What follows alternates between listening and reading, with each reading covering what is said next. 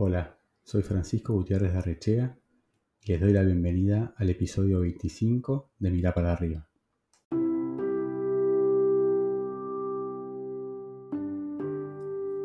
Reproché a un arquitecto a quien admiro el hecho de no habernos advertido que el costo de renovación de un hotel superaría mucho el presupuesto. Insistí en que si lo hubiéramos sabido habríamos tomado otras decisiones. Ajustar el diseño, negociar mejor el precio o incluso haber desistido de la compra de ese hotel. Se nota que sos muy joven, en ese momento lo era. Los clientes valoran a quienes los acompañamos en sus errores y evitan a aquellos que se los señalan. Me respondió así Augusto Penedo, mientras encendía el cigarrillo de hoja que reservaba para el final de nuestras reuniones semanales. Salí de esa reunión perplejo. ¿Acababa Augusto de darme el mejor consejo de mi vida? ¿O me había engañado con una artimaña para deslindar su responsabilidad en ese proyecto? Durante los años siguientes, coincidí con Augusto y sus socios en más de una decena de proyectos. Además de haber conseguido muy buenos diseños, disfrutamos mucho el recorrido juntos. A la luz de la trayectoria del estudio Urgel Penedo Urgel, queda claro que la complejidad de Augusto con sus clientes y sus errores, entre comillas, ha dado muy buenos réditos a ambas partes. Me inclino hoy a pensar que en aquella reunión, hace más de 20 años, recibí de Augusto un muy sabio consejo. El arquitecto Augusto Manuel Penedo nace en Buenos Aires en 1945 y obtiene su título de arquitecto en la Universidad de Buenos Aires en 1974. En el 78 obtiene también el título de arquitecto en la Universidad Politécnica de Madrid. Desde 1972 hasta 1976 se integra al estudio Yauro y Urgel entre 1977 y 1985 vive y trabaja en Madrid asociado con Julio Malo de Molina. Es socio del estudio Urgel Penedo Urgel desde 1988. Ayudante y jefe de trabajos prácticos en la materia de diseño arquitectónico en la Facultad de Arquitectura de la Universidad de Buenos Aires entre 1973 y 1974. Profesor adjunto de Proyecto de Arquitectura 5 en el taller Sánchez Gómez, Berdichevsky y Lopatín, también en la Universidad de Buenos Aires, entre 1985 y 1994. Asesor del Consejo de Planificación Urbana de la Municipalidad de la Ciudad de Buenos Aires entre los años 87 y 88, y miembro de la Comisión Directiva de la Sociedad Central de Arquitectos como vocal titular entre 1991 y 1993. Desde 1998 hasta el 2017 fue profesor titular del taller de arquitectura en la Facultad de Arquitectura y Urbanismo de la Universidad Nacional de La Plata. Desde, 2018 es profesor extraordinario consulto de esa casa de estudios. Entre el 2014 y el 2018 fue también presidente del Consejo Profesional de Arquitectura y Urbanismo de Buenos Aires. Después de esta extensa presentación, te doy la bienvenida a Mirá para arriba, Augusto. ¿Cómo estás? ¿Cómo te va, Francisco? Bueno, muchas gracias por invitarme. Bueno, es un placer. Como dijimos en la previa, siempre nuestras charlas son muy amenas, así que esperemos que la de hoy sea una más de ellas. Bueno, voy a empezar diciendo algo que ya se intuye en la presentación, pero uno de los estudios con mayor cantidad diversidad y calidad de obras de la Argentina, lleva tu nombre en la puerta. ¿Qué representa la arquitectura en tu vida? Sabes que cuando esta pregunta a mí me refiere a un reportaje que le hicieron a Peli, ¿no? Que decía, eh, la arquitectura es mi vida. Bueno, en mi caso no. Eh, la vida ha sido mi vida, y es mucho más completa que solamente el trabajo de arquitecto. Eh, me condicionó mucho, sin ninguna duda ha sido muy estructurante la arquitectura, pero para mí la vida ha sido mucho más cosas, ha sido mi familia, mis hijas, mis lugares, los lugares donde viví, mis amigos, eh, todas las actividades que he desempeñado fuera del tema del trabajo, el deporte, qué sé yo, bastante más completo, pero sin ninguna duda la arquitectura ha sido muy estructurante, pero para mí la arquitectura ha sido un trabajo, un trabajo grato, fantástico. He sido un privilegiado, porque la verdad que nunca he hecho otra cosa, o sea, no trabajé de ninguna otra cosa. Y lo curioso es que de chico, cuando yo tenía seis años, decía que quería hacer casas. Entonces, claro, en las referencias que yo tenía era que tenía que ser ingeniero. A los 12, 13 años descubrí que existían los arquitectos. Y dije, bueno, yo quiero ser arquitecto. Y me focalicé, hice el bachillerato, después estudié arquitectura con ese afán, porque quería hacer casas. Pero lo curioso de la vida fue que en realidad casas hice dos en toda la carrera. Porque la primera, cuando estaba en cuarto año, para mi hermana y su familia en Santa Fe, y la segunda, que es como si hubiera sido una ópera prima verdaderamente, creo que la hicimos hace seis o siete años, y fue la primera casa que hicimos en el estudio como estudio. Urgel había hecho algunas casas para él, para un amigo y esas cosas, pero como estudio hicimos una sola casa. Y nada, eso es muy gracioso, ¿no? Porque eh, hubiera dicho, yo quería hacer casas. Y me hubiera encantado hacer más probablemente, pero da muchísimo trabajo, muy laborioso.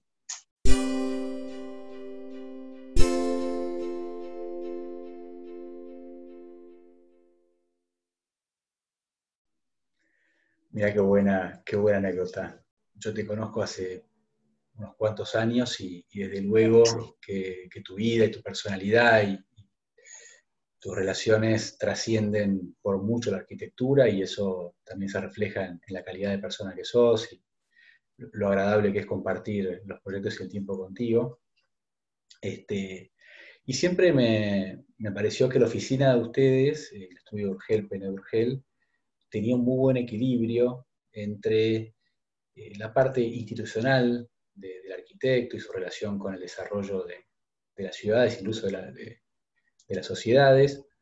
Eh, evidentemente, con el trabajo que han tenido, eh, las habilidades comerciales han estado siempre presentes.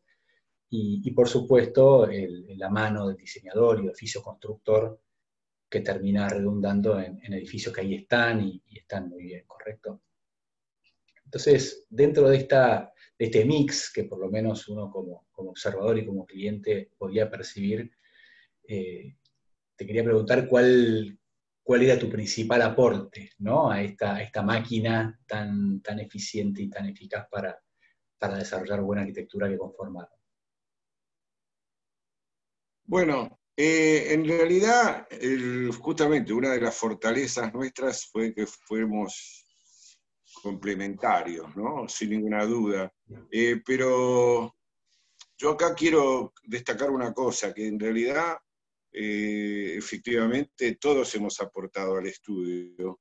Eh, pero en realidad yo le estoy agradecido al estudio, porque en realidad el estudio es el que me dio el marco a mí para que yo pudiera hacer la carrera que hice, que hicimos, y un especial reconocimiento a Urgel, porque Urgel siempre decía muchas veces, qué sé yo, que yo era el capitán, pero en realidad él era el almirante. Eh, él era el que estaba en el portaaviones, un portaaviones que inventó él, ¿viste? Y donde estábamos todos, donde estuvo Facio, que fue el que inició con él hasta que murió, Juan Martín, su hijo, yo, que fuimos los socios. Eh, y después todos los asociados, de los cuales vos conocés a muchos, a Andrea López, a Vago, a, Enrique, Lynch. a, Rodríguez, a Pierantoni, o sea, que somos los que estuvimos siempre montados sobre ese portaaviones, y donde todos, todos nosotros hicimos nuestra carrera, nuestra vida, bueno, los más jóvenes lo siguen haciendo, hoy el estudio está a cargo de Juan Martín y todos los que te acabo de mencionar siguen estando. José Antonio no, porque lamentablemente murió, y yo porque me retiré. Pero siempre la, la, ventaja que tuvimos, es verdad, yo me dedicaba a la producción, pero con la colaboración de todos ellos, y, había como un liderazgo moral por parte de José Antonio y orientador, eh, era que fuimos complementarios, o sea, el núcleo duro, nosotros tres, siempre fuimos, en realidad fuimos más que socios, porque lo nuestro no era un vínculo comercial, era una cosa rarísima, porque éramos los tres muy distintos, incluso los padres e hijos Urgel son distintos, eran distintos. José Antonio no está más con nosotros, eh, pero, pero siempre nos llevamos muy bien y teníamos como un lazo amistoso, eh, casi familiar, muy raro. Nunca competimos, nunca nos... Teníamos discusiones, debates y qué sé yo, pero en el plano de lo laboral, no más allá. Y eso que incluso teníamos diferencias fuertes en otros aspectos, ideológicos, políticas a veces, y qué sé yo, pero sin embargo, siempre todo estuvo teñido por una cosa de amistad, de cariño, de solidaridad, de, qué sé yo, es, es, raro. Pero sin ninguna duda son los mejores socios que he podido tener y es el mejor lugar donde puedo haber estado para haber hecho todo lo que hice. Yo les estaré infinitamente eh, agradecidos. Y sin ninguna duda, lo que decías vos bien, una de las cosas que nosotros nos ha caracterizado de alguna manera era como un tener un carácter profesional y eficiente, muy arraigado, y por supuesto también lo teníamos por un poco de, talento, de imaginación que cada tanto podíamos aportar. Eh, yo he sido muy feliz trabajando de arquitecto y he sido muy feliz y estoy muy honrado de haber trabajado con ellos, con todos.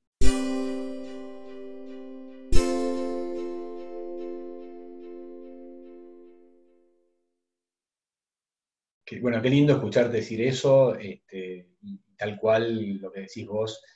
Eh, entrar al estudio de ustedes siempre era una, experiencia muy, muy agradable, verlos trabajar, verlos interactuar, este, cada uno desde su lugar y, además con la, tranquilidad, si querés, profesional, de saber que todo eso conducía a, un muy buen resultado, ¿no? Porque tampoco eh, la cuestión de estar todo muy bien tomando cafés y que después los edificios o las obras fueran, fueran caóticas.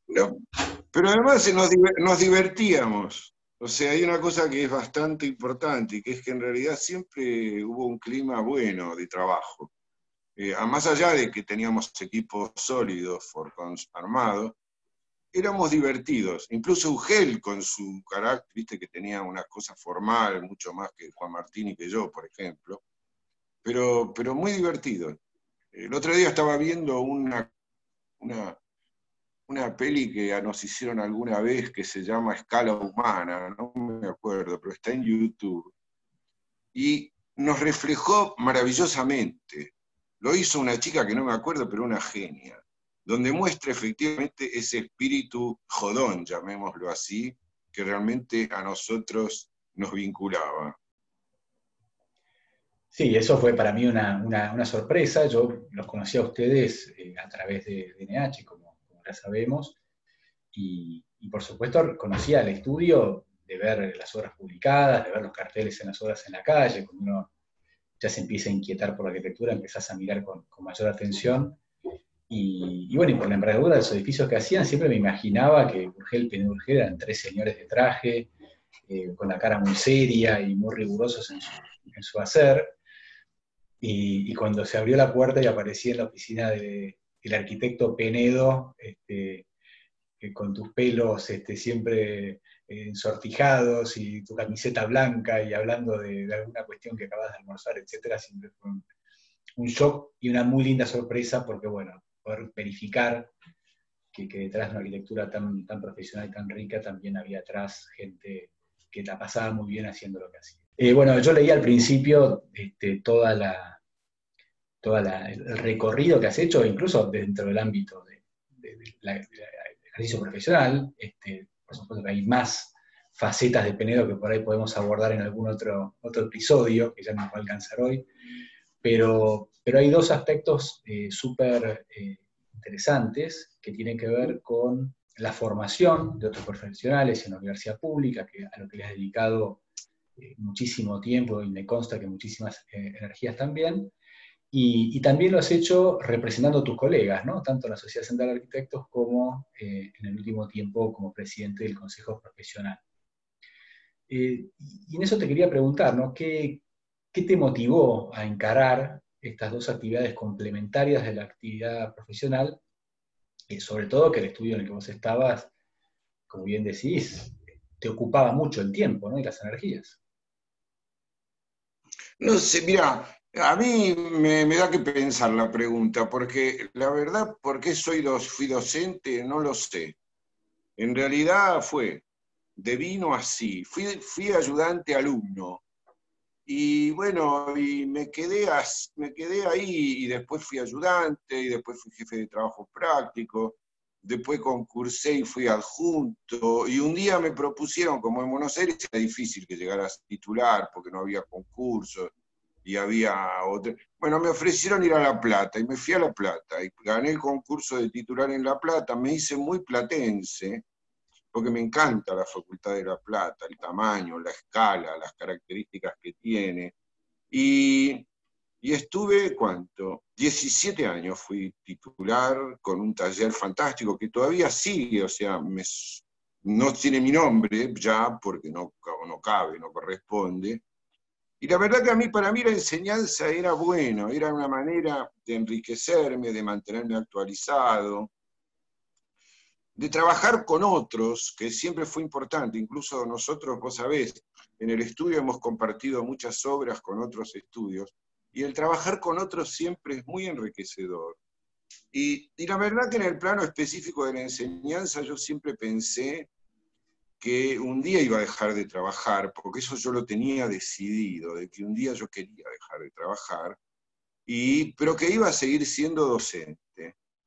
Pero bueno, nada, a los 70 años me jubilaron, o sea que en realidad yo no estoy jubilado como arquitecto autónomo, sino que en realidad estoy jubilado como docente, que por otra parte es mucho mejor porque tengo mucha mejor jubilación. Pero la verdad que no fue así, o sea, se fue dando, fue acompañando y me entusiasmé y siempre me gustó y seguí. El respecto al tema de, de la actuación en las instituciones, sin ninguna duda la más importante es el CEPAU, que yo fui presidente, pero ahí también hay una curiosidad, porque en realidad a mí nunca me había interesado el, CEPAU. Sí, los que se interesaban por el CEPAU eran los dos Urgeles. José Antonio también fue presidente y Juan Martín también fue vicepresidente y tesorero. Le dedicó muchos años y mucho tiempo. Pero yo no. Y Juan Martín también fue consejero. Y yo fui de casualidad, porque cuando justo me jubilé, dejé de trabajar, digamos, me propusieron si no quería entrar en una lista, era evidentemente era con intención de que llegara a ser presidente, ocurrió, fui presidente, y me vino fenómeno, porque esos cuatro años a mí me sirvieron como de transición, eh, si bien yo ya estaba preparado, me había entrenado para no trabajar, eh, eh, me, me, vino muy bien, me vino muy bien y me dediqué a eso con entusiasmo y con tiempo además, cosa que es importante. Y lo gracioso es que yo ahora le he creado una obligación a Juan Martín Urgel porque le, he dicho que él también tiene que llegar a ser presidente del CEPAU, porque así en, en las fotos de los presidentes que están, ya está José Antonio, estoy yo, falta él, y entonces vamos a estar Urgel, Penedo y Urgel ahí en el Consejo Profesional para la eternidad, cosa que es importante.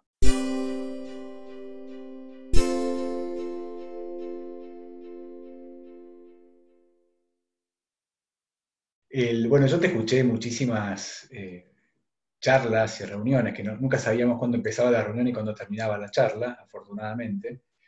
Y, siempre te escuchaba decir que, bueno, que vos querías ir de a poco haciendo como este retiro y eh, en algún momento creo que mencionabas la fórmula del 45-15, ¿no? Que era trabajar 45 días y tratar de descansar 15, que siempre me pareció muy No, 90, 90, 90, 90, días y 15. Y, que terminaron siendo 90 y 21. Sí, lo hice desde los 45 años, es verdad. Bueno, y me parecía siempre muy, muy sabio tener esa, esa, especie de eh, retiro a cuenta, ¿no? De, no, no esperar a que uno se retira para, para disfrutar de, la vida, del tiempo, los viajes, que, me consta que lo has sabido hacer siempre muy, muy, muy bien. Pero bueno, un día te retiraste, un, día cumpliste con tu objetivo, con tu promesa, y, y, no dejó de sorprenderme, ¿no? Que en un momento, todavía eras y seguís siendo una persona joven, eh, y además en el apogeo de tu oficina, y en el apogeo de tu oficina, recién mencionaste el ego de los arquitectos, ese cierto narcisismo que todos tenemos, y, entonces me pregunté, bueno, ¿para qué esa decisión? ¿no? ¿Qué hay detrás de la decisión de decir, bueno, yo un día me voy a retirar? Bueno, lo más gracioso de todo es que los primeros que no me creían eran mis socios. Ellos pensaban de que era, qué sé yo, como un chiste que yo hacía o como una ambición que tenía, una ilusión o lo que fuera, pero eh, la verdad que yo me dediqué durante tres años a entrenarme, a pensar qué iba a hacer cuando no trabajara más, después de haber tomado la decisión de que no quería trabajar más. Porque, y todos me preguntaban, ¿para qué? ¿Por qué? Y yo decía que para hacer todas las cosas que yo no podía hacer porque tenía que trabajar. El trabajo, más allá de más de que es una parte de la vida, pero también la vida, eh, y la vida más cuando sos padre, y qué sé yo, ya después a los, a los 70 años ya no tenés responsabilidades muchas sobre tus hijos, o sea, ya está, ya armaste todo, ya está todo que funciona como un reloj, ya has hecho todo, nosotros ya habíamos hecho muchas obras, habíamos hecho muchas, yo estaba como muy cumplido, había, pero, pero repasado las expectativas, ambiciones que podía tener como profesional en lo que había hecho. Entonces yo lo que decía, y sigo diciendo, que ahora se me está complicando un poco, porque como ahora hay restricciones para muchas cosas, eh, no me resulta tan sencillo, pero cada vez se va pareciendo más a mi normalidad, y que es eh, tener tiempo para hacer cosas que no podía hacer porque tenía que trabajar, como ser, leer, salir, pasear, viajar, ir a los museos, eh, yo uso una figura que escribo, bueno, tengo charlas como estas contigo, tan lindas. Yo uso una figura que es un poco grosero, pero bueno, y que yo lo llamo el boludeo con contenido. ¿no? claro, el boludeo con contenido es que en realidad uso ese tiempo. También usaba antes cuando me iba, esas cosas que decían. Era como para poner distancia, poder pensar, poder que se te ocurran cosas nuevas. Eh, pero lo que mejor tiene es que no tenés compromiso, o sea, es puro pasarla bien, ¿no? Ese es el objetivo principal. Y, perfectamente, no porque el, compro, porque el compromiso pesa, el trabajo puede ser fenómeno, divertido, todo lo que vos quieras, eh, pero sin ninguna duda requiere un compromiso. El compromiso de alguna manera trae nosotros no hemos sido gente muy estresada, pero te trae una serie de exigencias. En cambio yo hoy, tranquilamente, puedo dejar para mañana lo que no quiero hacer hoy. O sea, nadie me lo impide, porque nada de lo que hago es demasiado trascendente ni comprometido. Y eso está bueno, porque, qué sé yo, para poder pasarla bien, los años que me quedan, que tampoco yo tengo 75 años, o sea que en realidad, no sé cuánto puedo vivir, 15 años más, no creo. Pero ponele, pero no creo. Eh, entonces, que esos años sean eso, que sean un poco eso que yo hacía cuenta, que decías vos, de tomarme vacaciones, porque en definitiva yo trabajaba 10 meses del año, si yo sumo todos esos retiros que me hacía y todo eso. Bueno, ahora nada, ahora lo único que hago es, son 12 meses de boludeo con contenido, que es fenómeno. Me encantó ese concepto. Voy a ver si, lo puedo empezar a aplicar desde ahora, aunque sea en, cuotas homeopáticas.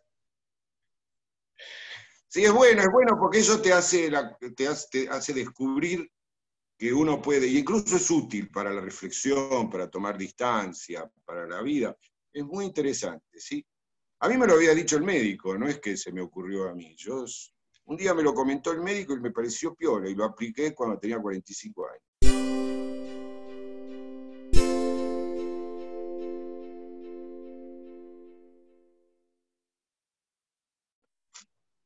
Bueno, yo estoy más o menos en ese, en ese rango, así que estoy a tiempo de, subirme a ese tren que tiene buena pinta. Sí, sí, subite. Está buenísimo. Bueno, antes de ir a la, última pregunta que siempre dejó, quería retomar esa anécdota que yo leí al principio del artículo, cuando tuvimos aquella diferencia de opiniones sobre, ya no me acuerdo cuál proyecto era, pero que había habido, ahí algún, había habido ahí algún desvío de, presupuesto y qué sé yo, y, bueno, como cito en el artículo, en el momento me quedé perplejo ante esa respuesta y con el tiempo la fui, la fui entendiendo y, la fui mirando con otra, con otra perspectiva. Y nada, te quería preguntar, ¿cuándo descubriste que esta complicidad con estos errores o ilusiones de los clientes, ¿no? por poner entre comillas, eh, no solo te, daba más trabajo, sino que también te permitía hacer buena arquitectura, ¿no? Porque no, era consentir al cliente en algo malo. Yo te voy a decir una cosa, a mí me pasó lo mismo que a vos. O sea, no es que a mí se me ocurrió. Yo se lo vi hacer a otro. Conocido, reconocido arquitecto mayor, claro, está. Y a mí me pasó lo mismo, yo me quedé perplejo cómo era eso. Y, ahí, pero sin embargo entendí. Eh, entendí el valor que tiene de alguna manera la, fidelidad, la pertenencia que vos tenés con un señor que ocasionalmente es tu dueño.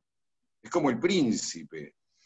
Es por un, siempre, nosotros siempre decíamos eso, que por un periodo de tiempo había un señor que era el que nosotros nos debíamos, ¿no? Y que era como nuestro dueño, un dueño provisional, porque después pasaba otro dueño y así. Y, vos lo tenés que seguir, lo tenés que seguir. Y, muchas veces te da pie a que vos en algunas cosas opines, pero lo tuyo no es el negocio del Señor. Lo único que tenés que hacer es vos secundarlo bien en lo que sabés hacer. Y a veces te preguntan y te dan pie para opinar, eh, pero no necesariamente es muy determinante. Y por otra parte, nosotros hemos tenido dos tipos de trabajo, pero fundamentalmente, y en el que yo más he disfrutado, ha sido el trabajo con las corporaciones. O sea, vos eras una corporación cuando trabajábamos juntos, eh, y otras. Y la ventaja que tiene eso, que eh, los, tus interlocutores en las corporaciones son profesionales, son profesionales como vos. Y entonces el trato es como más, eh, no sé, es más profesional. Se, nos entendemos mejor. Con dueños es más difícil. Los dueños requieren otro tipo de... Está bien, ambos requieren fidelidad y eso es lo que vos tenés que mostrar. Y ahí a veces lo acompañás al Señor eh, incondicionalmente, incluso cuando se equivoca. Eh, era eso, es, no es muy complejo. Pero ya te digo, se lo vi hacer a otro. Eh, no es que es una ocurrencia mía. Y me, pareció, me pasó exactamente lo mismo que vos. Al principio me chocó y después descubrí que estaba bien.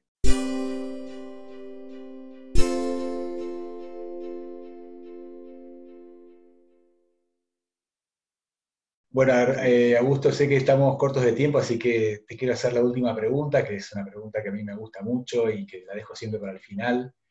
Eh, como sabés, este programa se llama Mirar para arriba y a todos mis entrevistados, y en este caso que además sos, un gran amigo, este, te quiero preguntar, eh, bueno, ¿con quién te encontrás cuando yo te digo mirar para arriba?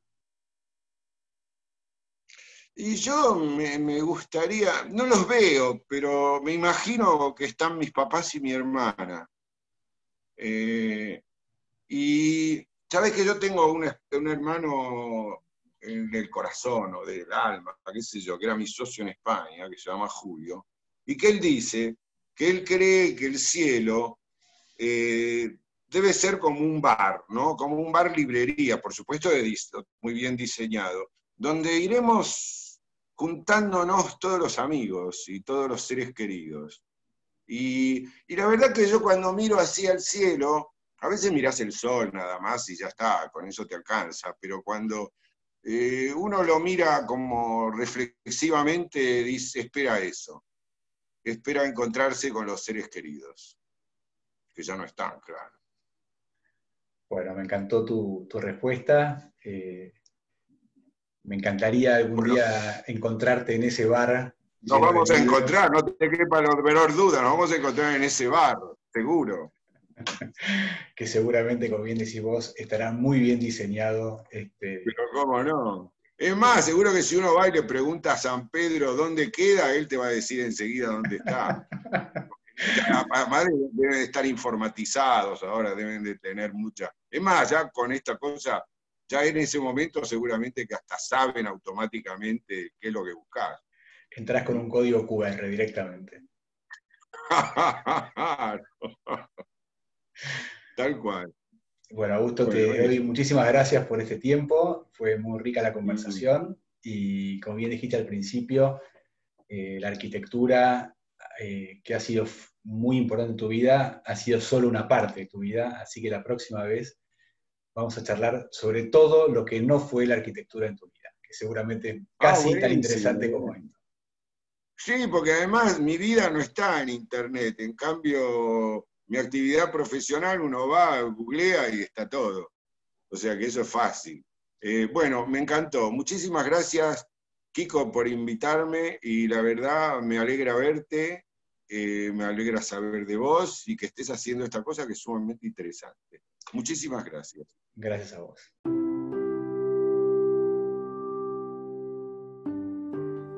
A los pocos minutos de finalizar la entrevista, me, llamó Augusto para pedirme un favor. Había olvidado mencionar durante sus palabras a Roberto Caparra y Cora Entelman como asociados del estudio en una época muy importante que desarrollaron hotelería junto al grupo NH. Cumplido con mi deber con Augusto, le quiero agradecer a él por esta riquísima conversación y a ustedes por habernos acompañado una vida súper interesante de uno de los arquitectos más talentosos de la Argentina. Muchísimas gracias y nos encontramos la semana que viene.